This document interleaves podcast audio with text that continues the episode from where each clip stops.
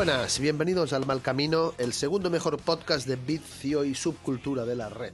Eh, nos volvemos a juntar, a grabar, eh, o seguimos grabando en, remoto. La, la pandemia hizo mucho daño porque lo que nos ha hecho es que nos acostumbremos a grabar en remoto. Nos gusta más ya grabar en remoto que grabar de verdad. Es así. No nos tenemos que aguantar, la gente, tal. Es así. Olores. Claro, los olores, los olores son importantes. Ahora cada uno se No, su, su está- me, están haciendo falta, me está haciendo falta la picadita de por medio. Eso es verdad, eso es verdad. está haciendo falta a esta altura. Se O extraña. una cerveza. ¿eh? Exactamente. Los manices, exactamente. los manices. A ver si la próxima la podemos juntarnos a grabar, Sí. de verdad. Bueno, em, pero nos juntamos, ya habéis oído, estoy yo, que soy Coque, está Diego por ahí, buenas Diego, Buenas, buenas. también está Gustavo, Por acá andamos. y por ahora nadie más, porque las, los caminantes de a poco se han ido quedando atrás. Debemos estar caminando muy rápido o muy lento y se han ido para adelante. Algunos se caen y, y se, y se lastiman y se, se quiebran, pero bueno. Cierto, cierto. Tenemos, este, tenemos Hay algunos de todo. caídos. Hay de todo. Pero bueno, la cuestión es que intentaremos ir sumando gente de a poco. Pero por ahora somos los tres y, y decimos, ay, hace mucho que no grabamos. Hoy estaba escuchando el que se publicó hoy, Mm, que es... no, hoy no, se publicó esta semana, mejor dicho. Ahí va. O sea que así la gente hace cuenta de cuándo más o menos estamos grabando. Eh, que, que era el de Batman y hablábamos de que eh, tenía Gustavo ganas de grabar algo sobre vampiros y que estaba ahí leyendo cosas y no sé qué. Mm. Pero como aún no ha dado tiempo a prepararla, y si él no prepara algo, pues aquí no prepara ni dio nada. No, ¿Qué hemos dicho? algo. Sí, di, di, escucha. Hagamos un top. Hagamos Eh, un top claro. 5. Claro, no, el tenemos tema- nada preparado. ¿Qué hacemos? Cuando todo falla, cuando todo falla, ¿qué te salva? Eh, Una un lista. Una Ah, lista. mira, Y ya está. La- el vicio de las listas. Eh, sí voy a decir algo en mi defensa.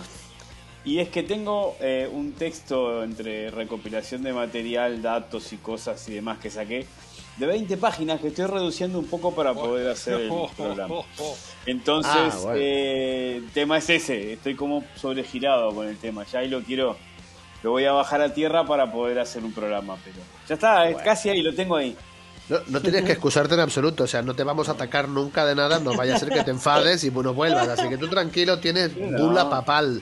Puedes hacer lo que quieras, no hay ningún problema. Es más, puede Eh, ser un programa con 20 hojas, no nos vamos a enojar ni nada.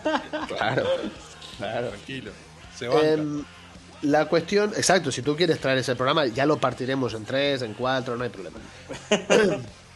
bueno, em, pero antes de hacer, íbamos a hacer un top 5 y como íbamos a hablar de vampiros, pues hemos dicho, está, top 5 relacionado con vampiros, top 5 de películas y a ver qué sale. A ¿Vale? ver qué pasa. Bien. Ay, perdón, perdón, perdón, se me, se me, se me, se me encendió la- el, el celular de golpe. No pasa nada, ya lo paré. Em, decía, no se, no se eh, escuchó nada. no, no se escuchó. Yo de golpe empezaba a oír el YouTube del, del celular sin querer. Bueno, decíamos, vamos a hacer un top 5 de, de películas, pero antes de eso vamos a hablar un poco de qué estamos viendo.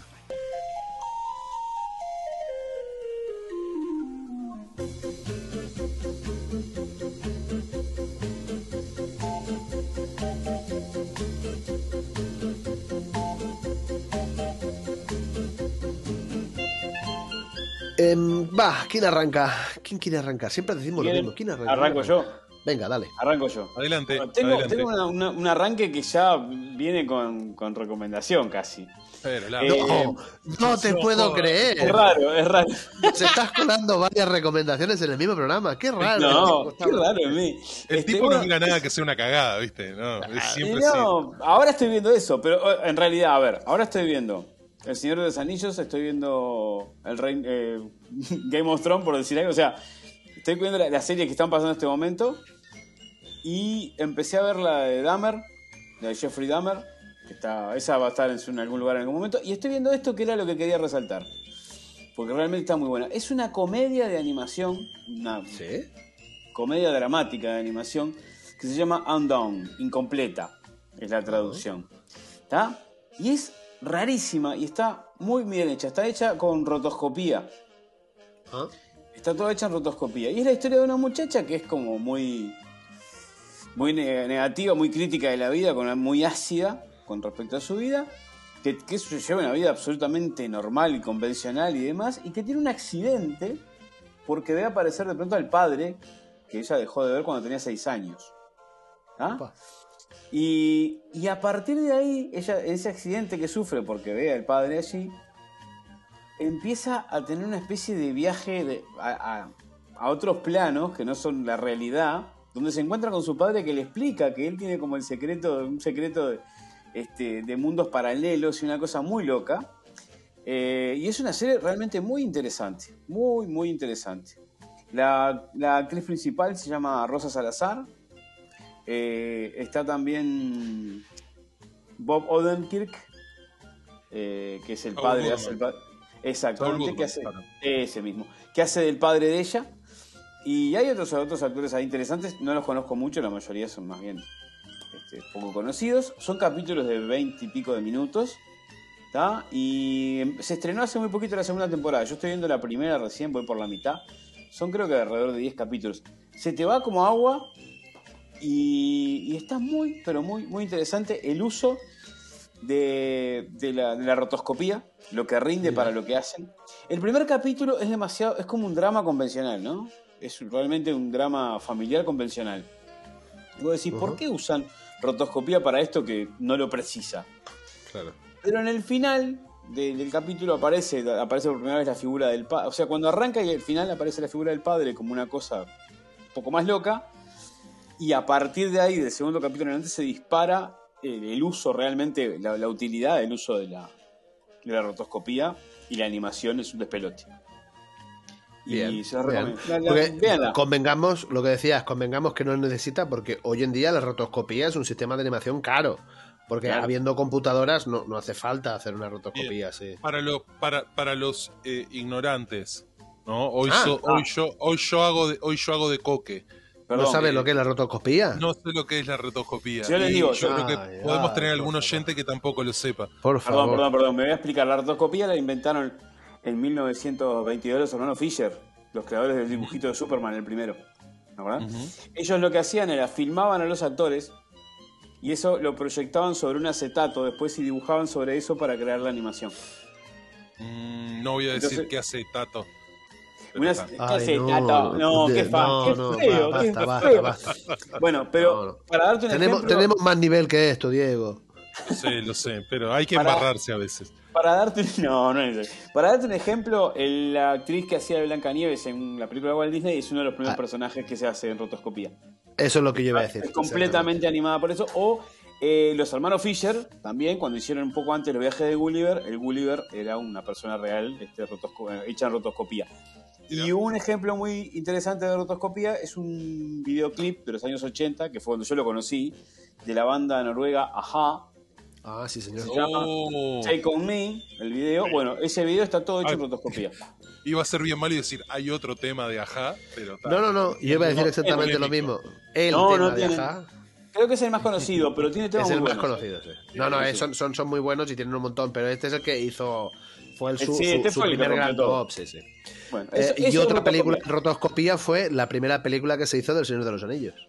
Que quedó incompleta, Claro. por cierto. Sí, sí, la, el- que es, es el- la primer, como la primera parte con, algunas, con algunos aderezos.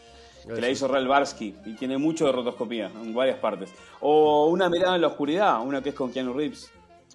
No sé si la conocen. Ah, que es sí, una sí, adaptación. sí, Es sí. una De adaptación golpe de tengo la imagen obra. de Keanu Reeves hecho en dibujo animado, sí. Claro, eh, y hecha, ¿cómo es que se dice? Keanu Reeves está y está también Robert Downey Jr., Woody Harrelson, una película interesante que está basada en un cuento de Philip K. Dick y se llama Una mirada en la oscuridad. Es de Richard Ah, Linklater. eh, mira, esa la voy a buscar, eh, no, me, no la recuerdo ahora. Uh, se bueno, la recomiendo eh, mucho.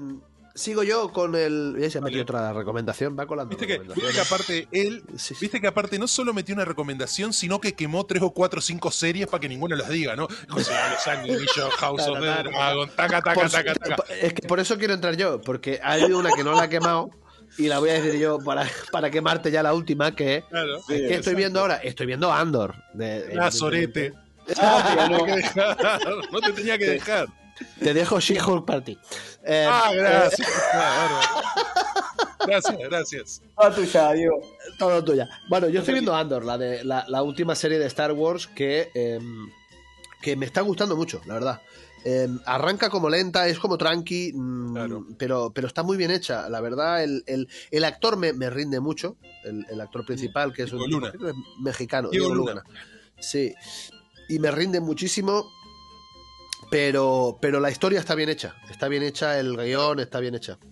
tenés, decís algo que para mí fue mu- muy, importante, el tema de, de que el primer capítulo no me dijo absolutamente nada. Y ahí entendí que estuvo un bárbaro que hayan largado los primeros tres juntitos, porque esos tres primeros capítulos funcionan como piloto, los tres. Es una El gran intro, sí. El primero está bueno, pero como onda. No termina de redondear de qué va la serie, qué está pasando, qué va a pasar. Me pasó eso con, el, con, con- con la serie. Al principio No, dije, a- ¿tanto la araca mí- por esto? Sí, a mí el primero me gustó, ¿eh? Ojo, no, no, no lo vi mal. Pero aún así, es verdad que, que- que la gracia es ver eso. Verlo, el primero y el segundo como mínimo, del tirón. Y luego, ahora ya vamos cuatro, si no recuerdo mal. Em, así que, que han de ir llegando. Pero no sé si van a ser seis o ocho o no sé cuántos van a ser. Pero espero que sean más de seis porque la verdad es que está bien. Está. Eh, o sea, pasa lo que no le pasó a... ¿Cómo se dice? A... A, a Obi-Wan. ¿Vale? Oh, no, que Obi-Wan- no, no vamos a hablar de eso. No, No, vamos a Obi- hablar. o- Obi-Wan era como. El guion era un sinsentido, aunque la, la película estaba bien hecha y la, visu- visualmente era muy divertida, pero el guion no tenía mucho sentido. Aquí el guion está muy bien, tiene gracia, tiene como. Em, eh, ¿Quién fue? Creo que fue em, Rodolfo que decía en el chat. Eh, lástima que sea una precuela porque ya sabemos que este tío no Ah, se muere. sí. Y Obvio. está así, es verdad. En eso es una mierda, pero porque ya esa, esa, esa de ay, ay, ay, ay, que lo van a pillar, ya sabes que no lo van a pillar. Pero bueno, está. em, No, Igual yo creo que está bien hecha. Lo, lo que se puede jugar por este lado es eh, cuán, cuán bajo puede caer o cuán más oscuro puede este, llegar el personaje, porque Claro. convengamos que en Rogue One tampoco hay un tratamiento súper, súper profundo del personaje, No. este, pero ta, es lo único que podemos ver. Cu- cu- ¿Cuánto más se puede romper ese señor? Igual ya te digo, yo tengo que volver a ver Rock One porque si te digo la verdad, de todas las pelis de todo el universo Star Wars, exceptuando solo, mucho, eh.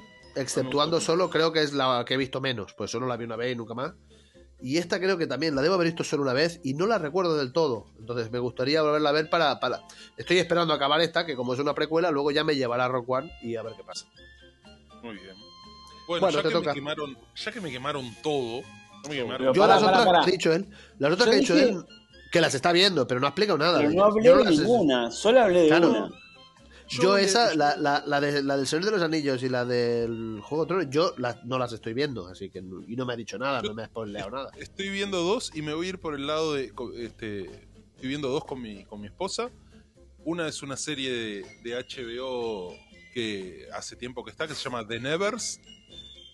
Creo que en algún momento. No sé si alguien la llegó a comentar acá. Este, No me suena. es- No, eh, yo no la he visto. Es una, es una ficción en el, en- en el Londres de, de finales de, de siglo XIX, donde ocurre un evento que dota a las personas de poder, así como los X-Men, con esa Sí. idea, este, a esas personas le dicen los tocados y desarrollan determinadas habilidades. La gran mayoría de ellas son mujeres las que los desarrollan, aunque hay algunos hombres, pero la relación casi es de 9 a 1, o sea, eh, casi todas son mujeres.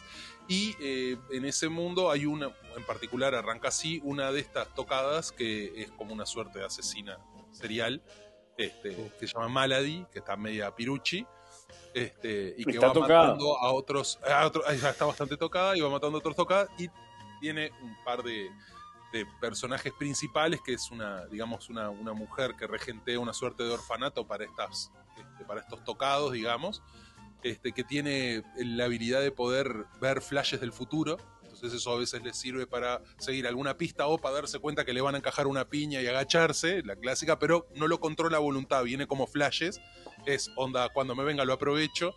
Y después este, el segundo personaje es otra muchacha que es una suerte de inventora que supuestamente lo explican por el lado de que ella puede ver la energía, cómo se mueve la energía eléctrica, hacia dónde va, y eso le ayuda a crear este gadgets y eh, artefactos adelantados a la época. O sea, aparece un auto eh, eléctrico cuando ni siquiera existían máquinas, a, este, autos a vapor, esto, carruajes. Este, tiene, yo que sé, tipo un taser eléctrico. O sea, tiene una- una parte de. No llega a ser steampunk, porque obviamente es eléctrico. Y, este, y bueno, básicamente sigue la historia de estas esta gente temida y odiada por, por todos, al mejor estilo X-Men, tratando de resolver unos, unos crímenes dentro de esa comunidad. Y después estamos viendo otra que descubrí ayer. Ayer entro en Amazon Prime y leo Un asunto privado. ¿La conocen? ¿Escucharon hablar? No. No me suena nada. Dice, así la sinopsis decía esto y, como verán, ya me enamoró. Decía, años 40, Galicia. Marina Quiroga es atrevida, una chica atrevida de clase alta, con alma de detective, se dispone a atrapar a un asesino que ha estado terrorizando su ciudad con la ayuda de Héctor, su fiel mayordomo. Ah, la de Jean Reno. Jean Reno haciendo de Eh. mayordomo, hablando en un español muy, muy digno. Muy, muy Sí, digno. él, eh, su, su madre era española. Este, y La madre de Jean Reno es española. O era, La claro. principal, esta Marina Quiroga, es Aura Garrido, la Amelia Folk del Ministerio del Tiempo. Ah, mira tú. No, está muy. El, el me encanta el acento gallego, no cuando hablan en sino cuando los gallegos hablan en español, es maravilloso. Bueno, ojo, es que tiene la gracia, esta chica, tiene la gracia de que cuando hizo el, el Ministerio del Tiempo, ella hacía un papel que representaba que era catalana. Exacto. Ella no es catalana y hablaba con, con español con acento en catalán. Era muy buena en eso. A mí me, me pareció siempre muy admirable. Y en cambio, el que hace de andaluz, que es el sevillano, el, el- el- el que va como de. sí, el hijo de, de No, ah, de- No, no, no. de Nacho Fresnedo. Nacha Fresneda es catalán y en cambio hace, estaban como, como cruzados. Pero, pero eh, ella te- tenía un acento catalán muy bueno y en algún momento de la serie habla en catalán y se nota que no es catalano hablante, pero muy digno. O sea que me- siempre me, me- me- pareció que es muy buena en este aspecto. Y bueno, y básicamente es una, es una. Esta muchacha es de clase muy alta, porque tiene un mayordomo, hija de policías, toda la familia, generación de policía, pero como es mujer, no la dejan ser policía, pero bueno, ella se las va a arreglar para este, investigar junto a, a Jean Reno, que está bastante este, entradito en kilos, pero haciendo un papel bastante digno. ¿eh? La verdad Que que. casi que tendrá sorprendió. 70 años este señor. Y sí, la verdad que sí. Y eso son lo, lo que estamos. lo que estamos A esa, a esa edad ya tiene permiso para entrar en kilo y que haga lo que quiera. Lo que quiera, escuchame. Ya está todo vendido. Bueno, em, arrancamos con, la, con el top 5.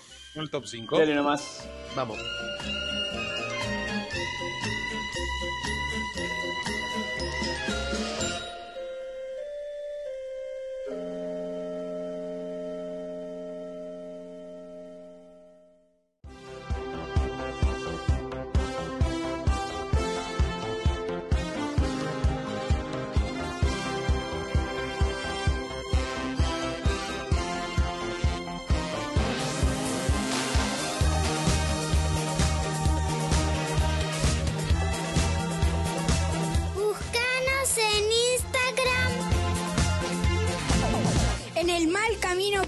Podcast.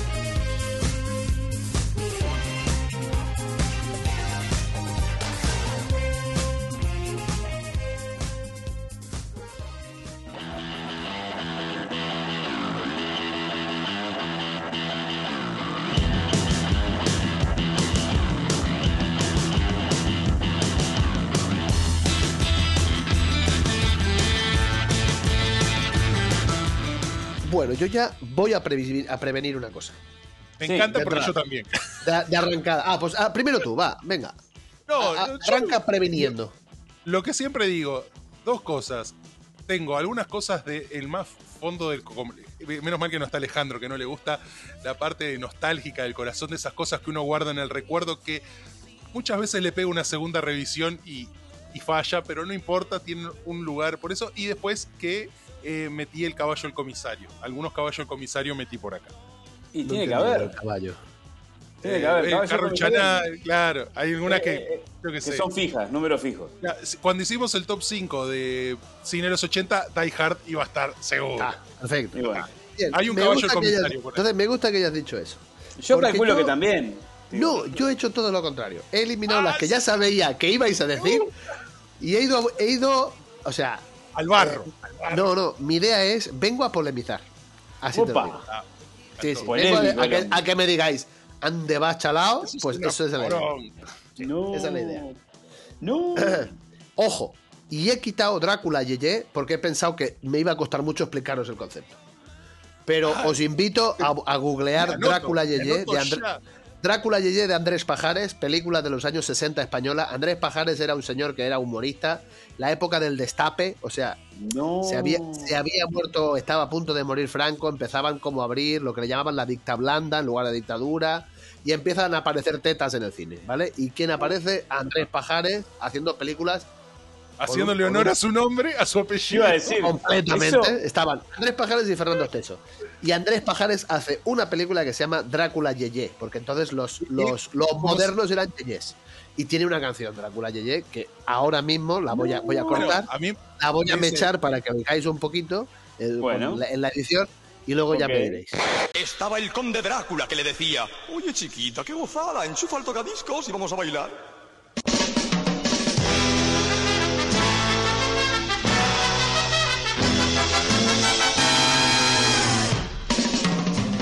Soy un Drácula yeye que a nadie asusto. Si no tiemblan ante mí no me disgusto. Soy un vampiro genial que nada chupa. Aunque después me dirán que estoy chalupa. Soy moderno, soy eterno. Y lo estoy pasando bien. Soy vampiro con melena. Soy un Drácula yeye.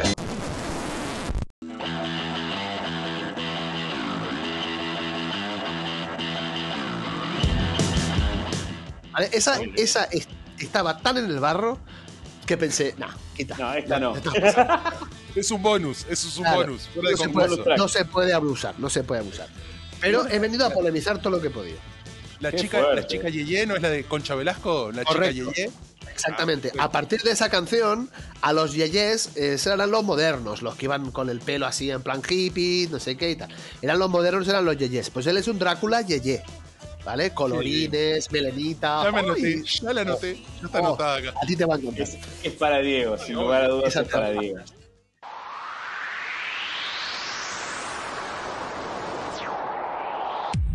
Puesto número 5.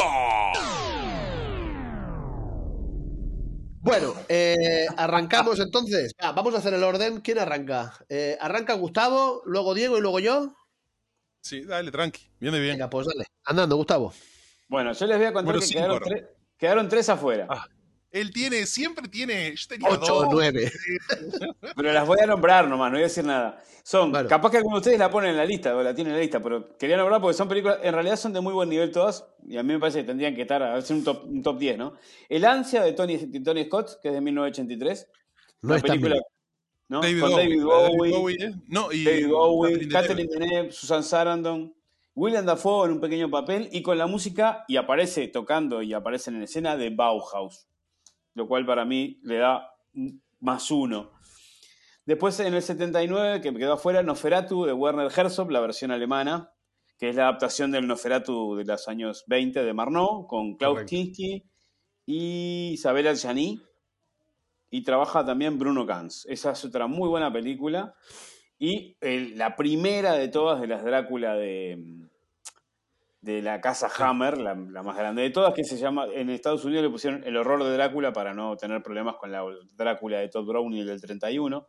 Esta del 58, y es la primera película en la que aparecen Christopher Lee y Peter Cushing haciendo esa dupla de Drácula Van. Helsing eterna. ¿Ah?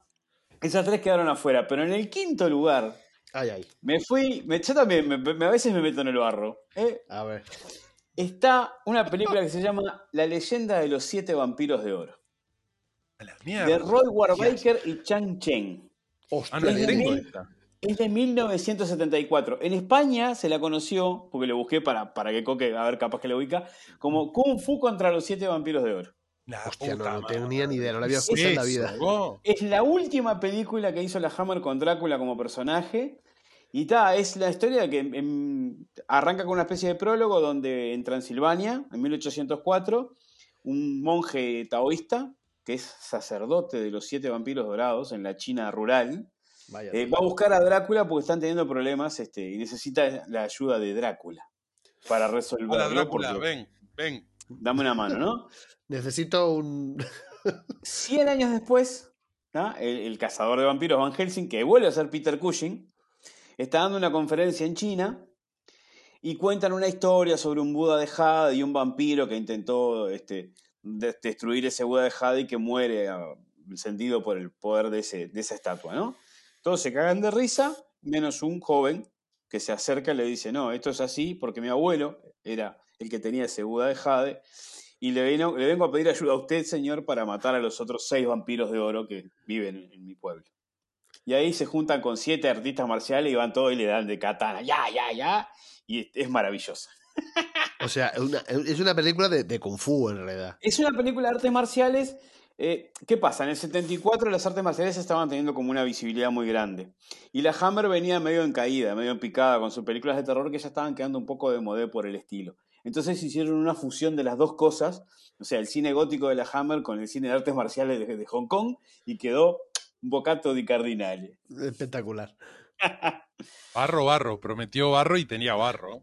Al final, ¿Qué las pasa? buenas no las vamos a decir ninguno, ya verás. la- No, la que viste, tú- No, no, es la única. ¿Usted quería películas buenas? No escuche este capítulo. No, no, pero me parece No. bien, porque para decirlas Ojo. que todo el mundo sabe. Mirá que la elegí porque la defiendo como película, como una versión No, de no, cine, no, porque- no. Yo todas las que voy a decir las defiendo todas, ¿eh? Ah, Sí, está, sí, está bien, está bien. Sí, obvio. Venga, vamos a la quinta de, de, Gusta- Bueno. ay, de Gustavo, de Diego. La mía. Yo voy a poner una que quizás sí esté en la lista de alguno. Es una película del año 1996 y a priori, a priori, no parece una película de vampiros. Hasta que en un momento se desmadra todo, se va todo a la mierda Ah, y aparecen vampiros. Ya Película dirigida, ya diga, diga el director, ya se van a sacar, que es dirigida por Robert Rodríguez y Ah, es listo. Del crepúsculo al amanecer. Claro. Bien, yo la tengo también en el número 5, así que la vamos a decir juntos y ya está. Mirá, Ah, bueno, bien. Eso no nos había pasado nunca en todas las listas. No, primera vez, ¿eh? La Primera, primera vez vez. que coincidimos. Yo también la tengo en el número 5, sí. De Robert Rodríguez y con guion de Quentin Tarantino. Sí, y Tarantino filmó una parte, una parte en el auto. No, no, no, no. Ah, él es el director de la parte del auto, Es- dice. esa parte él tiene, ah, tiene que ver con la dirección también, ahí. Bueno, pero él parte. es protagonista de esa, porque él es de- son Sí, dos sí. hermanos, Sí, George sí, sí, Clooney sí. y Quentin. Tarantino, que es normal que hagan de hermanos porque tú los ves uno al lado del otro y la verdad son igualitos. Son dos gotas de agua. son dos gotas de agua. Sí, sí. Y son ladrones y no sé qué, y se están escapando de, de- de un, de un, un atraco y acaban en una en una en un bar de Antro, carretera. una suerte de antro. ¿Cómo le llamaron en Latinoamérica a ese bar?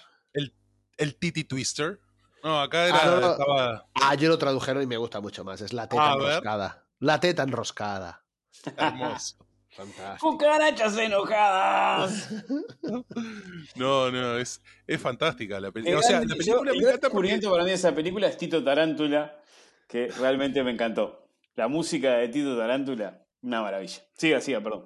Bueno, No, tiene, tiene un tema que utiliza mucho de los clichés de los vampiros y en otros se caga de la risa porque eh, lo- los, los vampiros te convierten a la velocidad que se necesita en el guion. Algunos demoran muchísimo más, otro no importa. Es a conveniencia de guion, el tipo se transforma o no. Este, lo mismo con la, con la, con la, con, con cuánto demoran en matarlos. Algunos se mueren enseguida, otros un poquito más. no hay manera de matarlo.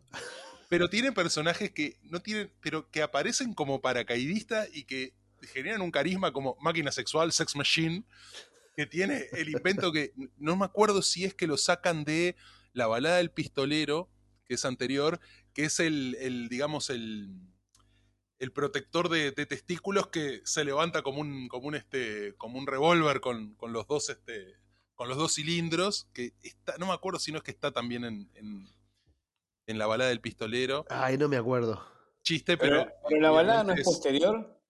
Puede ser, es que capaz que Ah. surgió acá porque eh, es como un, como un fetiche que, este, que tiene ahí. Y tenemos, no sé si es una de las últimas, o al menos ahí medio como que le perdí el rastro a, mm, a la actriz, este, a la que hace de hija de Harvey Keitel, que es una suerte de pastor que ha perdido la fe. que Sí, es, este, Juliette Lewis. Juliette Lewis. Después de ahí medio como que le perdí, no le he visto muchos papeles hasta ahora que salió en Yellow Jackets.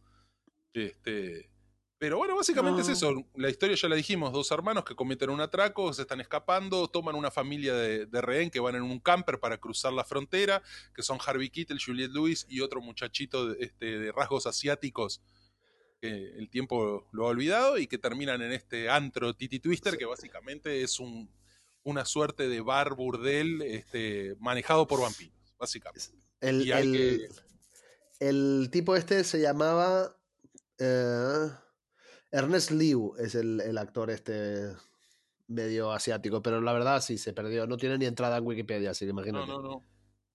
Este, así que una, una, una- una linda película que, como te digo, ¿qué, ¿cuánto durará? No, no sé cuánto, pero tres cuartas realidad- partes de película. Pero convengamos que en realidad son dos películas. Sí, es una primera parte que es road movie. Totalmente. Y que parece que va por un lado y de golpe se cierra. de golpe, tácate, pimba. Tácate, sí, sí, de golpe cierran la puerta de la teta enroscada y se lía la de Dios.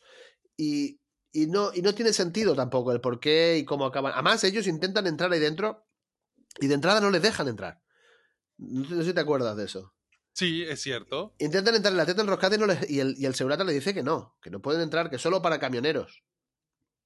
Ah, y, y saca, y Harvey Keitel tenía en su. Harvey Keitel lleva, claro, Harvey Keitel conduce una autocaravana tan grande que lleva, lleva licencia de camión.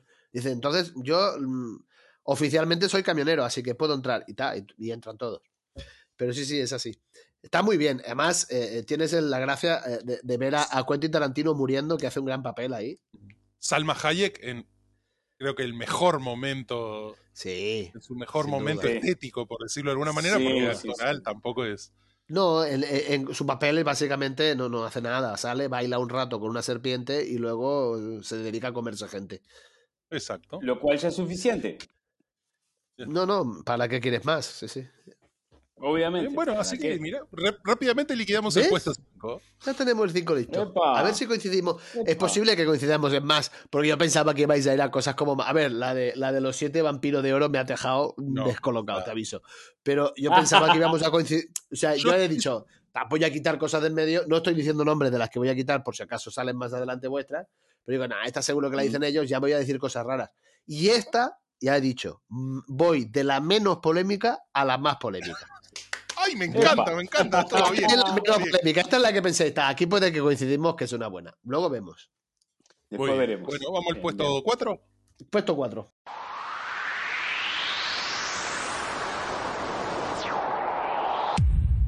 Puesto número 4. Puesto número 4. Yo voy a poner algo que en sí es una miniserie para televisión. Ah, Pues, amigo, pero se podía eso. Ah, sí, sí, sí, sí. sí, sí. Ah, Pero, yo no sabía eh, que podíamos serie. No, pará, pero es- no es una serie, es una miniserie, fue, eran dos capítulos de casi dos horas, por eso no fue estrenada como, ah, si- bueno, como está. película de ok, cine. ok. ¿tá? Es, es de 1979, se llama Salem Lot, es de Tom Hopper, que fue una de sus primeras, una, una- una cosa que lo llevó a filmar cine después, él empezó filmando este tipo de cosas, y en algunos lados se conoció como La Hora del Vampiro o El Misterio de Salem Lot, dependiendo del lugar. ¿Tá? Y está basada obviamente en la obra de Stephen King. Tu segunda novela.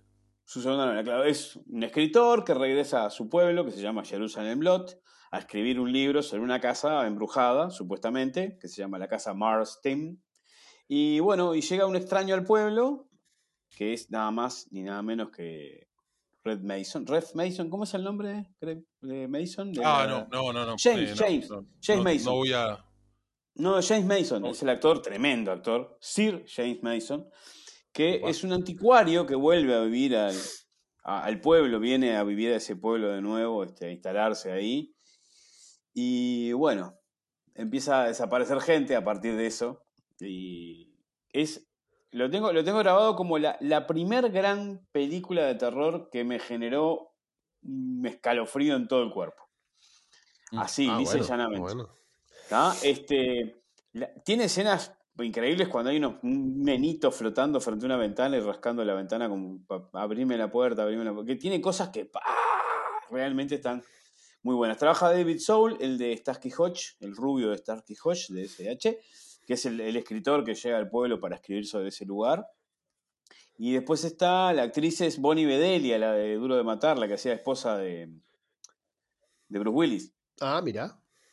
¿Tá? Es verdad. Sí. Es una actriz de esa época, de esos años. Después no tuvo mucho más papeles, pero ahí está, funciona y está bien. Y ya te digo, es una adaptación de la, de la novela de Stephen King. En una miniserie eran dos capítulos de hora, casi dos horas cada uno. Y estaba increíble. Por eso me animé a meterla acá. Porque es realmente, era como una realización de cine, pero muy larga para ser estrenada en cine. Bueno, perfecto. Bien. Venga, Bueno, Diego. A ver Yo si voy con mi número, con mi número 4, que es una de, de, de estas nostálgicas, que quizás no sea la gran, gran, gran película de vampiro, pero yo la recuerdo y la tengo aquí en el número 4 porque es la primer película de vampiros que vi. es una Epa. película del año 1985 dirigida por Tom Holland, obviamente no el actor de Spider-Man. Imagino, imagino que no, porque no había nacido en el 85 seguramente. Exacto, y que es eh, Fright Night. o Noche de Claro, es Miedo. buenísima, buenísima. No, es, la- aparte, la historia la vimos. bueno, hay remakes y hay una segunda parte de esta película este, que se llama Fright Night 2. Creo, no, creo que no lo estoy errando. Este, que mm, el argumento ya lo hemos visto varias veces. Es, Gustavo, le lo esgrimiste casi en el anterior. Llega este, el clásico que a la casa de al lado se muda un nuevo vecino, que es bastante extraño, que empiezan a traer cajones grandes y Claro. un- el protagonista se empieza a, a, digamos, a, a paranoiquear con que este tipo es un vampiro. Y en el, la única persona que le da bola es una suerte de este, presentador de, de cine de, de terror, como aquel que estaba en los Gremlins, que, que presentaba, que vestido de Drácula presentaba películas. Bueno, es un actor que... El gran Roddy. McDowell. Todos de pie. Exactamente. Exactamente. Roddy McDowell en el personaje de Peter Vincent, cazador Sí. de vampiros, que era un. Este, y Un básicamente. pequeño, un act- pequeño homenaje a Peter Lorre y Vincent Price. Claro. Exacto. Mm. Y básicamente es el guacho que descubre esto, ayudado por un actor que al principio no se toma todo muy bien, pero después este, se da cuenta de lo que están viviendo, enfrentándose en la propia casa y nido a, a este, a este señor este, extraño que resulta sí ser un vampiro. Vaya. Muy buena. Bueno, ahora yo voy a decir una que puede que, que pise a alguien, porque también es de polémica, pero hasta ahí solo, ¿vale? Solo un poco. A ver. Eh, a lo mejor lo que nos gusta es que la haya puesto en el 4, mira que te digo. Eh, la mía número 4 es, y solo voy a contar la primera película de Blade, Muy bien. en el año 98, ¿vale? Eh, em, bueno, todos conocemos a Blade, es un personaje de Marvel, es un cazavampiros que también es un vampiro y bueno, es un negro que, que- que es vampiro, pero como él se hace vampiro al haber nacido de una madre que acaba de ser transformada, nace vampiro. mordida. Mm. Claro, de ser mordido, de nace vampiro con el poder de poder ver el sol, ¿no? Y de- de- pero tiene la sed de sangre igual. De lo mejor de Wesley Snipes. Sin duda. Wesley Snipes. Chris Christopherson, ahí hay un elenco importante. ¿Quién, quién hacía de malo? Eh, Stephen Dorff Eh, hace de Deacon Frost. Stephen Dorff. Deacon Frost, exacto. Deacon Frost, exactamente. Exactamente. El único problema de esa película para mí, ¿sabes cuál? A mí me encanta la película, es una de las que más me gusta. Y convengamos, no es muy tenida en cuenta, pero debe haber sido la primera gran película que nos mostró que se podían hacer adaptaciones de cómic bien hechas. Corre- Yo creo que es la primera, sí. es duda. la primera, sí. Arranca todo ahí, en el 98 con, con Blade. Con Y luego película. en el mí, 2001 llega la primera de X-Men que dijimos, opa, Claro. ¿qué pasa acá? Pero vieron que se la- podía, pero es la primera sin lugar a dudas. Tiene un, un problemita que los efectos especiales en ese momento no eran muy buenos y cuando, por ejemplo, el Deacon Frost al final lo pinchan con todas esas cosas y empieza a hincharse y a transformarse, es tan, tan berreta el efecto. sí, sí. Pero bueno, claro, eh, Pero está. Supongo que es la época en la que los, los- los- los efectos digitales aún eran demasiado caros y no Mm. eran muy buenos tampoco. Pero bueno. Claro. Pero mirándolo hoy, capaz que en ese momento yo no me acuerdo. Yo, Yo no- la vi en el momento y en el momento "Esta no me porquería". pareció eso. Me pareció que estaba muy bien hecha, que era fantástica. Eh, Wesley Snipes después de esto creo que tuvo que salir corriendo de Estados Unidos porque debía mucha plata al, al- al fisco y creo que aún no ha vuelto. Pero bueno. Em, sí, y además tiene una cosa interesante que eh, creo que no sé si es en esta o en la segunda, y eso me lo vais a ayudar vosotros, que aparece, aparece el, el actor este español que hace de Torrente, ¿cómo se llama? Este, La segunda. Santiago Segura. Claro, segura, en la Esa es segunda. la Ah, segunda. no ¿verdad? hablemos, no hablemos más. Ah, Vale, No vale. hablemos más. Eh, Yo yo el- no, no adelantemos mucho. Ah, bueno, bueno. Ta, para mí, la, la- yo solo cuento con esta primera película. O sea, voy a contar. Tengo después otra película que también puede ser que, que sea serie, pero solo cuento la primera de las películas como la- el puesto número 4. Muy bien. bien. ¿Vamos al puesto eh, tres? Vamos al 3, vamos rapiditos, ¿eh? estamos yendo por faena. Vamos, Venga, vamos va. bien. Al 3.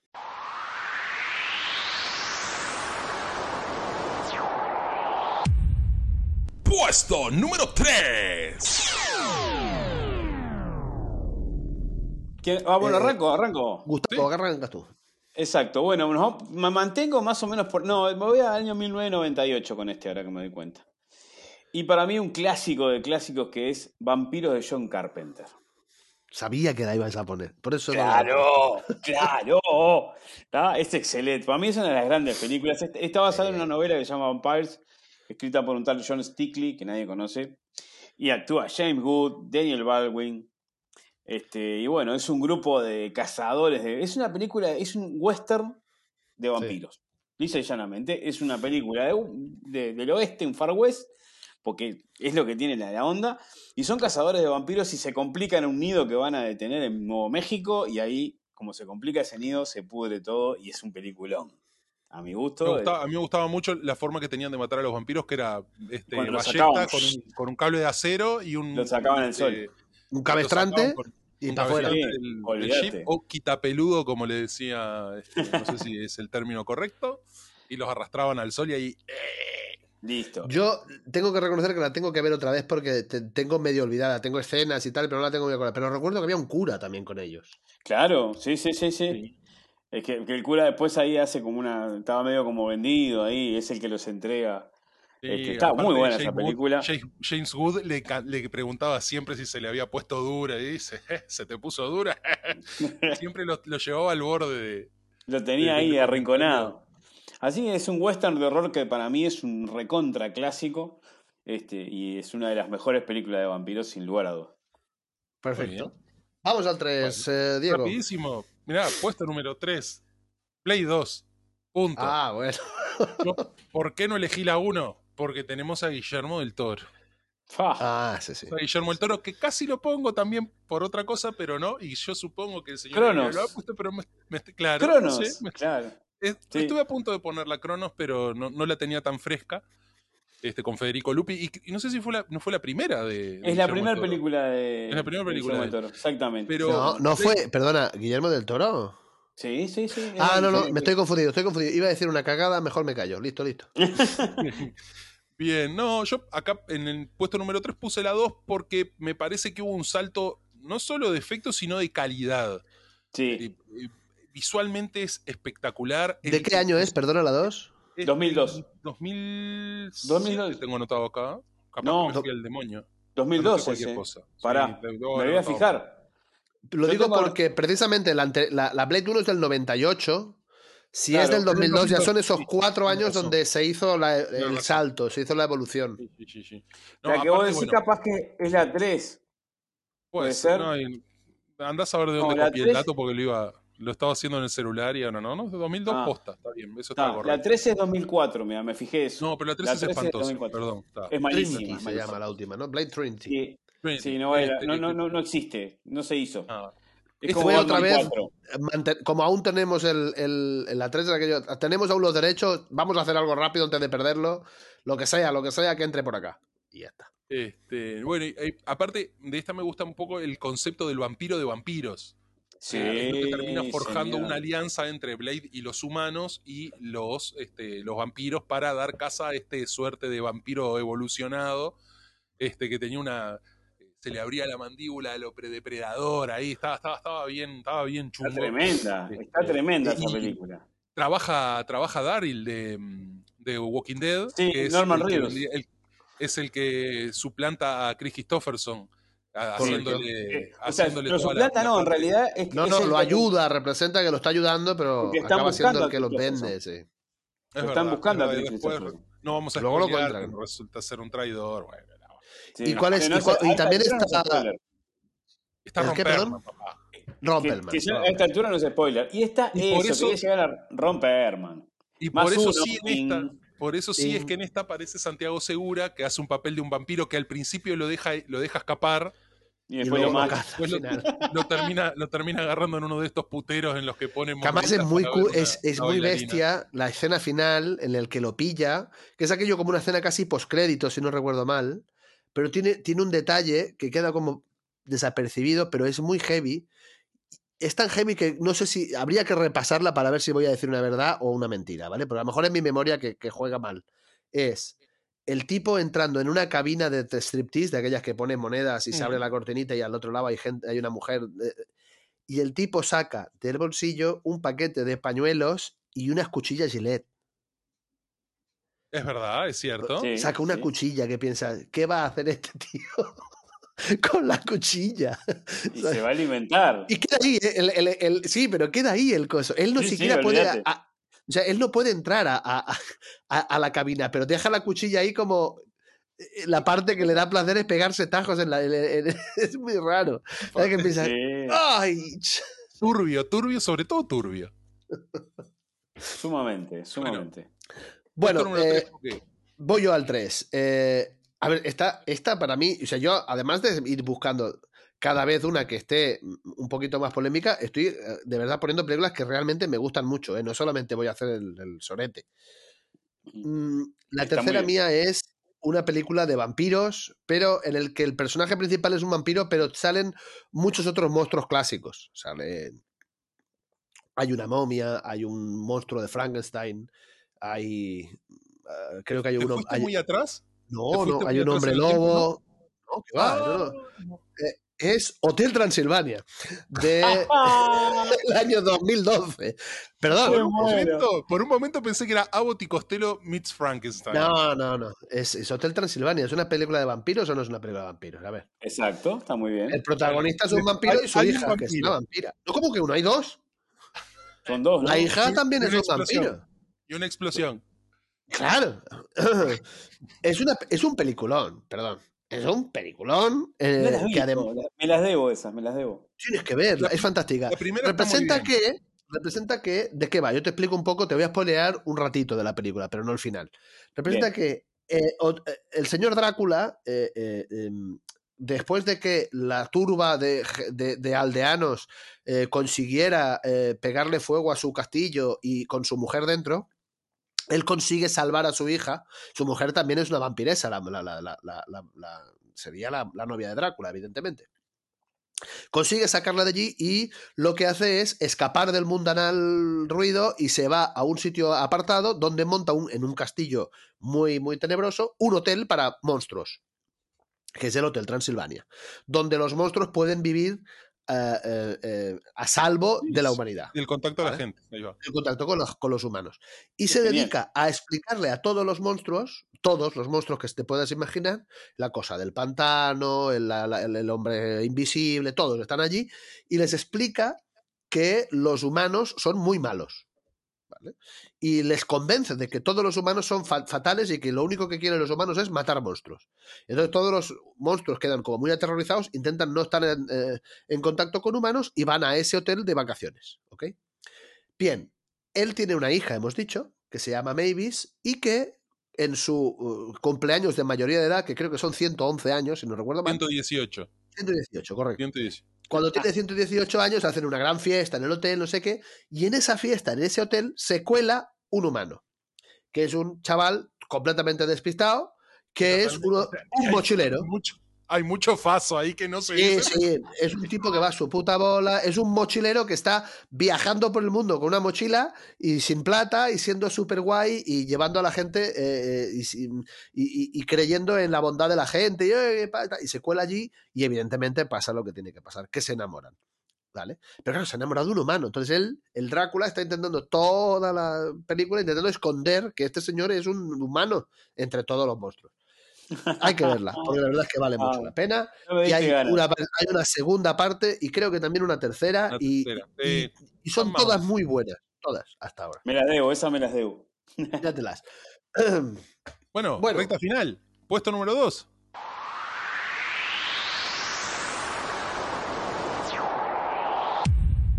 Puesto número 2. Bueno, acá yo tengo un problema. Mi puesto número 2 tenía dos películas. Ah, no, no, ya, ya- no. ya vas a hacerme las 3.14 y vas a acabar diciendo no 8, no 9. Bueno, pero las dos películas eran Blade 1 y Blade 2, que ya hablamos de ellas. Ah, bueno, está, ya está. Bueno, está. Este, para mí son maravillosas cualquiera de las dos. Ya te digo, lo, lo que me pasó con la primera es que el, el director Stephen Norrington, que fue también el que hizo La Liga Extraordinaria, para dar un ejemplo, Mm, es sí, un tipo que en un momento en que no era conveniente abusar del efecto especial digital, intentó, se, se dio la cabeza contra el piso y siguió con eso. Cuando si hubiese hecho un cine más tradicional y hubiese usado la parte por el todo de filmar más normal, más cine, yo creo que hubiesen funcionado mucho mejor. Que son esas dos escenas que yo le critico que tiene en su momento con el tema de Deacon Frost al final. Pero la película es redondita. La primera escena que están bailando dentro de una carnicería y, están en un ba- y se larga un baño de sangre con esa música electrónica del palo es una de las mejores cosas que vi en el cine en mucho tiempo. Me encanta, me encanta. Además, para mí es una alegoría de una partida de póker, esa escena. Tú sabes que cuando hay un, hay un dicho que si estás sentado en una mesa jugando al póker y a la media hora no te has dado cuenta de quién es el gilipollas, es que el gilipollas eres tú. claro. Bueno, pues ahí pasa igual. Hay un montón de vampiros y uno que no. Y, y Lo para cuando se da cuenta ya no hay nada que hacer. Ya es muy tarde. Lo tenemos, tarde. muchachos. Claro. Pero ¿cómo? ¿Soy el único? Sí. Entonces, ¿qué eres? El desayuno. Ahí va. Es tremenda. Eso, y de, ahí, y de ahí en más la película es toda tremenda, realmente muy buena. Y la segunda, bueno, con Guillermo del Toro sube varios escalones. Aparte de la conformación de ese grupo de vampiros que tienen que unirse con Blade para trabajar contra esta especie de nueva cepa de vampiros que cazan vampiros. Está. Es como tuneada la película. Para mí Sí. son, por eso son dos de las mejores películas de vampiros que vi en mi vida. Sí. Cortito y al pie porque ya habían hablado, no tenía mucho que decir. Destacar una cosa, tiene una parte también que, que tiene la gracia de James Bond también, que es cuando aparecen las armas distintas y cosas que aparecen los inventos para matar vampiros. Sí. Ese punto es un punto como cuando James Bond va a buscar la nuevo bolígrafo, un láser, de no sé qué. A ver qué, a ver qué habéis fabricado. Y esa parte siempre son muy divertidas de las películas. Totalmente, totalmente. Bueno, Bueno. y ya que eh, vos me devolviste el favor, porque mi puesto número 2 del año 98 es John Carpenter's Vampires. Y sabía que ibais a decir todo la misma. Íbamos a andar ahí. He metido ahí. Blade porque, mira, tendría que haber sacado Blade y haber puesto, haber puesto la de Andrés Pajares, me cago en la mano. fue la fue la primera fue la primera película que vi en DVD de vampiro, o sea, un amigo que tenía era uno de los pocos que compraba DVDs este originales.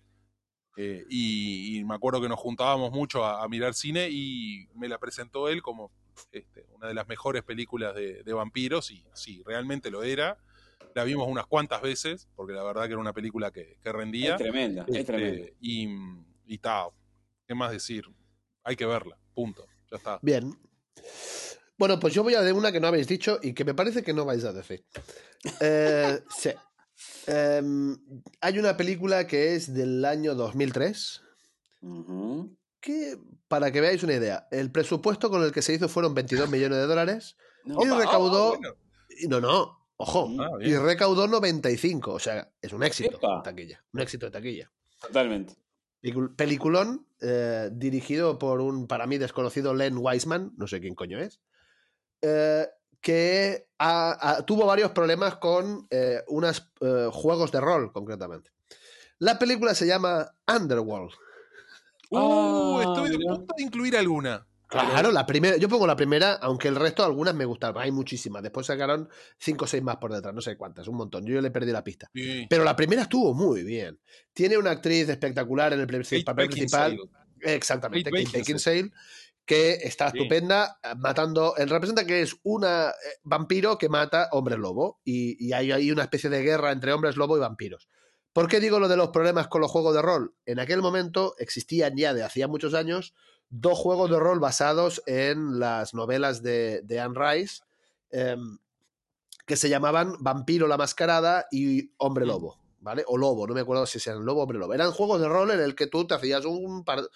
Y había como una especie de, de- de módulo en el que podías mezclar los dos juegos de rol y podías usar las fichas del uno y el otro y había una guerra siempre entre hombres lobo y, eh, y vampiros. Y esta gente básicamente fusiló esa idea y se lo y se copió todo, ¿vale?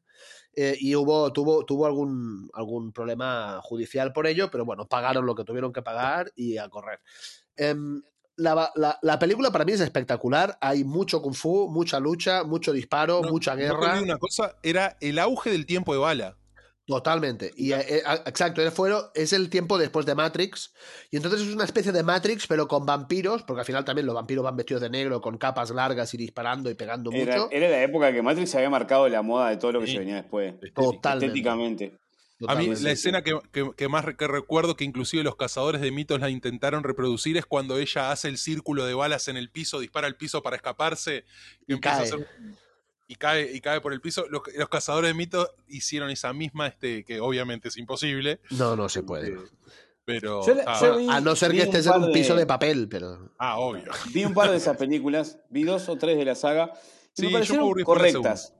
Me La primera, me gustó mucho. A ver, estoy hablando sí, de sí, sí. año 2003, o sea que yo tendría que 20 y algo, o sea que me pegó ahí arriba, veníamos muy calientes de Matrix y esto era Matrix pero con vampiros. Bien, y hostia. Claro. Para nosotros era fantástica, a mí me pegó muy fuerte, pero reconozco que cuanto más películas iban eh, eh, saliendo de esto, menos interés me provocaban y cada vez la fui estaba perdiendo. muy bien el, tema ese del, del vampiro que regía, que tenían que irse despertando cada tantos años, y como que para respetar un orden. Este, Eso estaba bueno. Ah, ah, Y luego, en la, en la película, la central de la película es la aparición de un señor que es mordido por un vampiro y a la vez por un hombre lobo, de manera que, gracias a que además es una especie de, eh, de- de descendiente de las primeras familias de no sé qué, sin que él lo sepa, gracias a su ADN. Y- exactamente, gracias al ADN de, que ya tiene y un montón de cosas, consiguen hacer una especie de híbrido entre vampiro y hombre lobo a la vez. De manera que sale un bicho horrible, pero fuerte como una mala cosa, y que, y que además es, es- es una especie de Hulk, pero con garras. ¿Vale? Eh, la verdad, a mí me voló la cabeza la primera, y luego ya, ya te digo, a, la- a- a las siguientes ya me empecé a perder un poco de, de- de- de interés. Pero la primera, la verdad, la, la recomiendo mucho. Bien, bien. No, has, no has generado gran polémica, realmente. No, no, yo pensaba que iba a ser peor y que iba a pensar, decir, no, ¿cómo vas Yo con esto? digo, si hubiese Ah, si dicho metías- Crepúsculo, Si metes. si Estaba a punto de poner crepúsculo solo no, para no. reírme. me levanto y me voy. Pero más No, allá de eso no Iba iba a pasar. ¿Sabes qué pasó con Crepúsculo? ¿Por qué no la puse? Porque pensé, es que no la voy a poder defender. ¿Sabes? No, no me la creeré, no va a quedar. Está bien, está bien. Bueno, Bueno, vamos al número uno. vamos al número uno.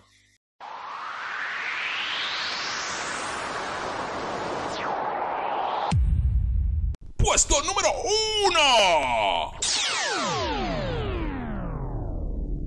Bueno, número uno. Antes de hablar del número uno, Antes de que quería. hables, Sí. Ay, ay, ay, ay. año, ay, 90 año 92. Claro, papá. Ah, está, está, obvio. Así Claro, suena, papá. está. No hay otro, no hay otro número uno. Antes de Sí, eso, perdón. el mío. No Bueno, bueno, es ese del es año otro. 92. Sí, sí, sí. El mío es del año Bueno. 2012. ¿Cómo que no hay Bueno, perdón, perdón, perdón, pero no hay otro. Bueno, Está bien, está bien, aceptémoslo. No, digo, que nombraste a Anne Rice y nombraste entrevista con un vampiro. Y esa es una película de vampiros que pasó sin pena ni gloria en su momento y que La estuve a punto de poner, es muy buena película. ¿Te gustó a vos? A mí. Sí, sí, a mí sí me no gustó. me. También es lo mismo. Esa película es del año que 90 y. Pico, 94, 95, creo por ahí. Estamos hablando de que yo tendría 17, 18, 19 años, tenía las hormonas allá arriba y a mí me pasó, a mí me gustó. Claro. No, está bien, está bien. Este, pero no, no, verdad, porque es raro. Digo, es- no, fue una saga que nunca llegó a funcionar en, en el No, cine. es una- Podría haber 94. funcionado. 94 la ahí película. va. Sí, por ahí. Este, y bueno, sí, puesto 18 número añitos uno. tenía yo, recién cumplidos, con 90. en el Puesto número 94. uno es Dráculas Bram Stoker de Francis Ford Coppola. Señores, todos de pie. Bravo. Con el gran Gary Oldman en el papel de, de Drácula, con un Keanu Reeves de Jonathan Diego, tú vas a decir la misma, ¿verdad? No, obviamente está. Pues obvio. ya, ya, ya podéis defenderla juntos, porque estaba a punto de ponerla yo también el número uno, pero no la he puesto solo para no coincidir. Eh, ah, vos, eso estaba buenísimo, un una uni- uni- unidad así total con la- el puesto número uno. Si Unánime. quieres, si quieres, le damos el título ya. Le damos el título de ser también. la primera, pero yo voy a dar un número uno distinto. No Está es, bien, solo, no, es solo, no es solo película de vampiros, sino que es cine. Porque es un Sí. Sí, despelote. es una buena Es un película. Para mí película tras- trascendiendo el género. Un, digamos, un Keanu Reeves que tampoco es que sea la gran maravilla. No, Pero- Reeves nunca, nunca pero es una maravilla, Sir Keanu Reeves, Anthony- vamos a entendernos. Sir, Keanu Reeves es un Sir tipo- Anthony, Es un tipo Pero- que te cae bien en la claro. pantalla como en la calle, pero, pero no es un actorazo que digas, madre de Dios. No, no, no, es un gran actor. Este, pero bueno, Pero ojo, nombraste tiene, Anthony tiene Hopkins, a Anthony. Hopkins y a, y a- ¿cómo se llama? Y al, Gary Oldman. y a Gary Oldman al lado, no hace falta que No. tener a tanta gente buena. Con dos, con esos dos ya está. Gary Oldman haciendo de Drácula la, descose de punta a punta. bestia. Las escenas con, con Harker, justamente, cuando se separa él, lo ves ahí con ese vestido como antiguo y la separación de No, su sombra y- y lo que. Siempre hacer. recuerdo el. Siempre recuerdo es su peinado está invertido. Sí. Eso de los Simpsons. Eso es, lo, Por es dudas. brillante. Es Es brillante. genial. Oh, esa película es genial. Es más, eh, la están por reestrenar por su, porque es aniversario este año de la película. Ah, la van a reestrenar en, en cine en 4K y no sé qué moña más. Mira, vi- voy a ver si consigo. Voy a ver si consigo. Si la hacen por aquí, voy a ir a verla con mi mujer porque yo no tengo mucho cariño a esa película porque la primera vez que yo tuve novia, que Mm. tendría 16 años, 15 años, la primer sitio donde llevé a la primera chica con la que le pedí salir y se ibaríamos de novietes y tal, fue a ver esa película. Mire usted, mire usted. Así que le tengo un cariño especial a esa película. Bueno, y estaba también, bueno, hablando de eso, estaba Winona Ryder que hacía la de. Mina, la eh, Mina, no. de Mina, Mina. Sí, sí, hacía de Mina. Sí, Mina, Mina, Mina Harker. Era Mina. Harken y estaba Mónica Bellucci, todos de pie. Opa. Y este, bueno, está, y había más Se gente. ahí, desencajó ¿no? la mandíbula de vuelta. Ah, Claro, ahí va. No, esa película es imponente, es imponente. La realización de esa película es tremenda. Coppola a la enésima potencia a mi gusto. Ganó, ganó Oscars y premios y tal, puede ser. Mm, creo que tiene algún premio, sí, no me acuerdo bien, pero. Porque, bueno, se merece, digo, aparte de lo que sea vampiros. Es un peliculón, es una buena sí, película. sí, sí, sí. Por fuera, por fuera de, de catálogo les cuento, hubo una película, fuera, ya está fuera de catálogo, que se llamaba. Espera, espera, sí. Ah, bueno, va, va, tira. Yo sí, ya la mía, acabamos con la mía, va. no- seguro no tiene nada que ver con esa. Se llama La sombra del vampiro. ¿Está? Es con Sí, William Dafoe. La de Willem Dafoe. Sí. Me suena. que es la historia, supuestamente, de cómo Marnau fue a filmar Nosferatu y en realidad termina contratando a un vampiro de verdad para que haga el papel de Nosferatu, que es William Dafoe. Claro. Entonces es como una historia de cómo se filmó una película con un vampiro de verdad, supuestamente, y es una remake de esa película también. Es una excelente película que, eh, como tiene algún viso más como de, de comedia en algún punto y eh, una cosa como híbrida, eh, no, llegó, no, no llega hasta entre, pero está para mí entre las 10, 15 mejores. Este, Y es recomendable. El otro día vi a William Dafoe haciendo un monólogo una- en la tele, no sé qué era. Lo encontré por Twitter, creo. Y decía algo así de que siempre le toca hacer pobre papeles de, de, de- de- chalao y de loco.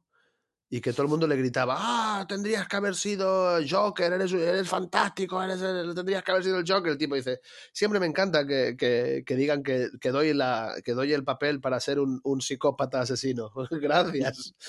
Pero sí, Tengo- pobre, tengo con, el con da- la cara tengo- que tiene. Tengo el dato de, tengo el dato de los Óscares, que bueno, son todos técnicos, que es diseño de vestuario, mejores Mm. efectos de sonido y edición de sonido y mejor maquillaje. Bueno. Sí, es imponente. Es Esos son los, los tres Óscar. Bueno, pues voy con la mía, entonces, ¿o qué? Y vamos con el último, con el puesto 1. Bueno, yo no sé por qué no lo habéis dicho hasta ahora, porque para mí es una película fantástica. Marcó un antes y un después. 2012. Año 2012, aparte. Sí, sí, sí. eh, la dirigió Timur eh, Bekmanbetov. ¡A puta madre!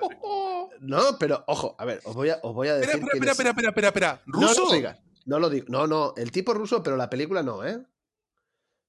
Te voy a decir quiénes salen en la película para ver si, mira, por ejemplo, sale Benjamin Walker, sale, eh, ¿quién más es este? Eh, Dominic Cooper, también.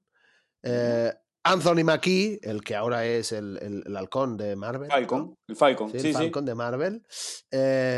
Al resto no lo. Ah, Alan Tudyk también lo conozco. ¿Vale? Rufus Sewell. Salen un montón de buenos, de buenos actores. O sea, que no estoy hablando de una película rusa con bajo presupuesto. No, no, estoy hablando de un blockbuster. Vamos a quemar las naves con esto, nos vamos a hacer de oro. La película se llama Abraham Lincoln Vampire Hunter. No. El cazador de vampiros. Chao, chao. Chao, chao. ¿Visto? Perdón, Mira es un tú. peliculón. ¿Dó- No o la sea, vi, ¿Qué puede verla, ser mejor?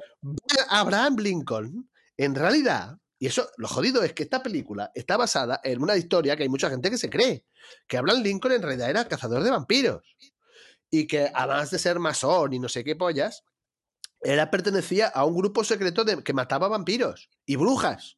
Me muero, no la tenía Claro, esa. entonces, este, ha- haciendo eso, eh, hay gente que hace, hizo una película en el que básicamente se trata de eso. A, a- a este señor le matan a la mamá cuando es chiquito unos vampiros y eh, se dedica toda la vida a vengar eso, a vengar la muerte de su madre matando vampiros. O sea, es Blade, ¿vale? Pero en el Claro. 1800 y con Abraham Lincoln. Y el tipo lo que pasa es que eh, le salva una especie de, de ma- matavampiros que hay por allí y le enseña el oficio y a partir de ahí sigue. Y luego se hace. Y que luego sea mm, eh, presidente de los Estados Unidos es lo de menos. La gracia es, Es de cómo pega, claro, cómo se dedica a disparar estacas con Winchesters y cosas de estas. Es fantástica, fantástica. Hay que Tengo verla. La voy a ver. Hay que verla, es muy buena, ya te digo. Hay, hay, hay, hay unos, unos cuantos actores interesantes y eh, no sé, a lo mejor pagar en el cine por verla no, pero coño, mm, Si la está por ahí, se ve. si la podéis descargar por ahí o está en alguna, en alguna Yo no sé si está en plataforma. algún streaming, no sé si está en alguna plataforma esa. Es raro, porque mira que tiene que ser buena, buena, ¿eh? Fíjate que se, Eh. se gastaron 69 millones de dólares en hacer esa película. Mire usted, mire usted. O sea, que es un platal. No recaudó tanto, pero, pero es una buena película. Así que está, yo dejo ahí mi primera película. No, no, me extraña que no la hayáis dicho porque me- que no la conozco. Realmente, Seguro, seguro no que no la veo. Seguro que Rodolfo. No está, no está gratis en ningún lado, ¿eh? No está, no, ¿No? no está en streaming en ningún No lado. puedo creer. Sí, no te qué creer. Claro, es demasiado buena, hay que pagar para verla. hay que Habrá que ir, verla. claro, el videoclub amigo. El videoclub Claro. amigo, chau. Ah, y existe una versión en 3D, que, sí, que ya es la leche. Sí, bueno, en fin, Muy bien, bueno. La verdad que lo dejamos por acá. Vamos a las. ¿Qué ranking? al- ¿Qué ranking? No está mal, ¿no? O sea, No, hemos puesto al mismo Pero nivel. hemos coincidido, Bram hemos Stoker- coincidido en muchas cosas. Sí, Drácula de Bram Stoker la hemos puesto al mismo nivel que Abraham Lincoln, el cazador de vampiros. No, no, lo habíamos Eso puesto lo no. pusiste vos. La No, Eso lo pusiste. vos. No, no, cargo. No, no. Hacete No, no, no. cargo. Y de Yo iba a poner. No, la he puesto solamente por, el- por, por la risa, porque en realidad yo iba a poner también y he, he pensado, la vamos a poner los tres, porque Claro. no tiene rival. Iba a ser ahí. por unanimidad, iba a ser Claro. por unanimidad. Está bien, tuviste de, bien, tuviste de bien. está decir que todas recomendaciones. Todas, todas Todo las que eso. hemos dicho, sin duda. Eh, Todas sobre todo esta una. del Abraham Lincoln, sin, sin llegar a dudas. bueno, chicos, em, Vamos a las recomendaciones. Venga, nos- va, nos rapidito retiramos. también, ¿eh? Vamos a Llegó la cena, llegó la cena. No, mi, Llegó la mi- cena, se mi- viene, se mi- viene. Mi mujer ya me está reclamando la cena. Venga.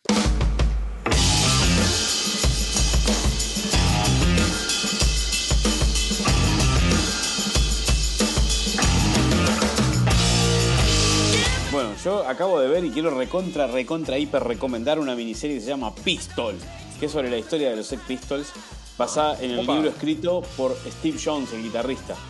¿Tá? Eh, mira. eh, eh, Mira y es dirigida por Danny Boyle, nada más y nada menos. Espera, espera un momento. ¿Me estás diciendo que el guitarrista de los Sex Pistols escribió un libro? Eh, O se le- lo debe haber escrito a alguien porque es analfabeto. ¿Eh?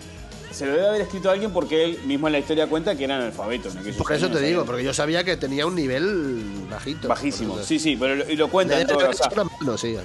Alguien, alguien lo escribió y él lo relató, supongo yo. Pero es la, es la visión del tipo de lo que fue el, el efecto de los Pistols. Está hecha por Danny Boyle, que la hace de maravilla.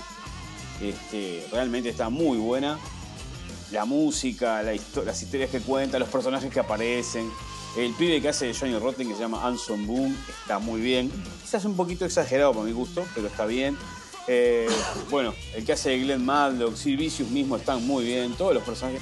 Sidney Chandler como Chrissy Hine está imponente. Eh, aparece Macy Williams.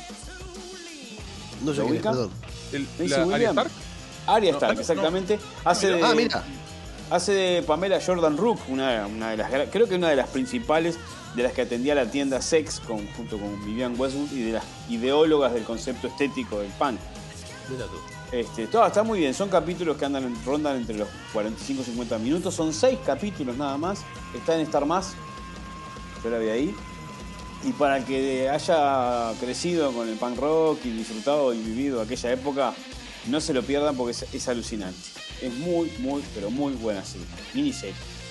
Perfecto. Muy bien, anotado. Yo voy Dale, Diego. con un, un, un capítulo puntual, un capítulo puntual de Rick and Morty, última temporada, temporada 6, que es el capítulo número 2, ¿no? que se llama Rick a Mort Well Lived, o sea, una- sería Rick un Mort bien vivido, que básicamente es un hermoso homenaje a Die Hard. Y lo voy a dejar por ahí. Está Todo bien. fanático de Die Hard, Tiene que verlo. segundo capítulo, sexta temporada de Rick and Morty, HBO Max. Perfecto. Y yo voy con una serie también de Netflix. eh, bueno, perdón, primero tendría, tengo que decir una cosa. Lo que pasa es que no, no quiero ponerla como recomendación, pero debería hacerlo. Eh, estoy recuperando, me faltan dos o seis episodios para acabar, la primera temporada de Fringe. porque aquí el doctor dijo que la estaba viendo, yo la recuperé y la verdad no la recordaba, es muy buena. Es muy buena, sí, la primera señor. temporada al menos que estoy viendo, estoy pensando, "Hostia, qué buena era esta serie. Es muy buena, la estoy disfrutando a tope, Y- pero y como ya la hemos recomendado muchas veces, no la voy a volver. Temporada a temporada mejora. vamos, Y me- mejora porque deja eso del monstruo de la semana para tener una línea más Exacto, excluida. una línea argumental Claro. compleja. Que Pero- está tremenda. Muy buena serie, la verdad, de las que engancha, ¿vale? Y son 20, 20 episodios. o así, la 22 primera capítulos por temporada. Y estoy mirando, ya te digo, me deben faltar los dos o tres últimos. Estoy disfrutándola Genial. mucho. Pero bueno, no la quiero poner como, como recomendación porque lo hemos hecho varias veces. Pero en su lugar voy a recomendar una serie para ver con niños, ¿vale? Y para ver los niños, los niños grandes también vale, ¿ok? Es una serie que tiene dos temporadas en Netflix y que está prometida una tercera y se llama Perros en el espacio. Eh, parece una tontería, pero es muy buena peli, es una muy buena serie, es muy divertida. Em, representa lo siguiente: el- la, la- la premisa es eh, la Tierra está muy sucia, muy a la mierda, el ecosistema se ha ido a cagar, vamos a morir todos. Y lo que hacen es evolucionar genéticamente una serie de perros, unos, científicos, para que puedan caminar sobre dos patas y tener pulgares y puedan hablar. O sea que se- los, personifican y los meten a todos esos perros en una nave espacial y los envían a buscar otro planeta para que la humanidad pueda sobrevivir en ella. Todos los perros son muy leales a la humanidad porque son perros y dentro de cada dentro de esa nave hay un montón de naves pequeñas que serían pequeños Star Treks en potencia, ¿vale? O sea que cada uno es como una especie de, de- de- de- de- ¿cómo se llama la nave de Star Trek? Que ahora me vais a matar, pero no me acuerdo. El Enterprise. Cada uno es una especie de Enterprise, aunque la forma es de una lanzadera de la NASA, de aquellas antiguas, ¿no? Del Columbia y del Challenger y todo eso.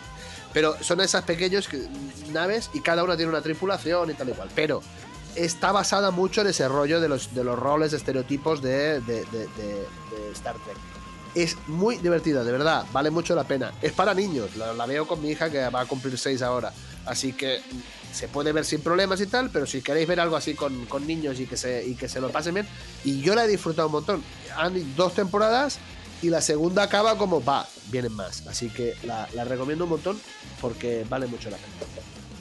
Bueno, muy bien, nota. esto- y con Se esto vamos cerrando.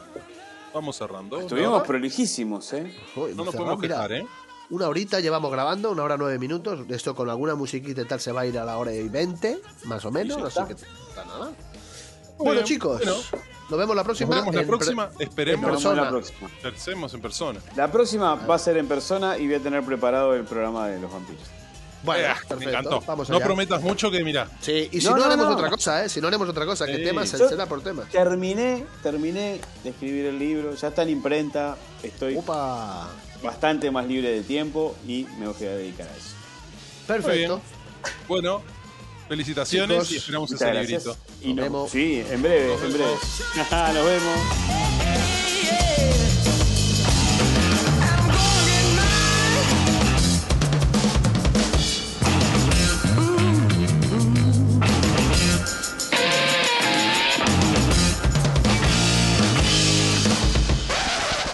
fuerza te acompañe.